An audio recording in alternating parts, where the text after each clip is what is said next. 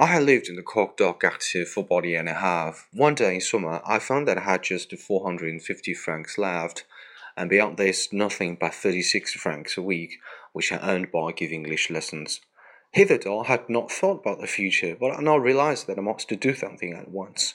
I decided to start looking for a job, and very luckily, as it turned out, I took the precaution of paying 200 francs for month rent in advance. With the other 250 francs, beside the English lessons, I could leave a month, and in a month I should probably find work. I aimed at becoming a guide to one of the tourist companies, or perhaps an interpreter. However, a piece of bad luck prevented this. One day there turned up at the hotel a young Italian who called himself a compositor. He was a rather ambiguous person, for he wore side whiskers, which had the mark either of an epic or an intellectual and nobody was quite certain in which class to put him. Madame F did not like the look of him and made him pay a week's rent in advance. The Italian paid the rent and stayed six nights at the hotel.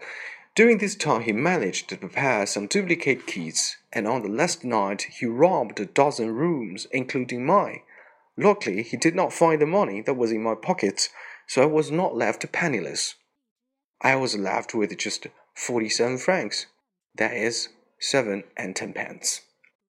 This put an end to my plans of looking for work. I had now got to live at the rent of six francs a day, and from the start it was too difficult to leave thought for anything else.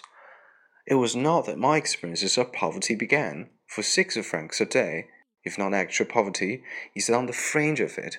Six francs is a shilling, and you can live on a shilling a day in Paris if you know how, but it is a complicated business.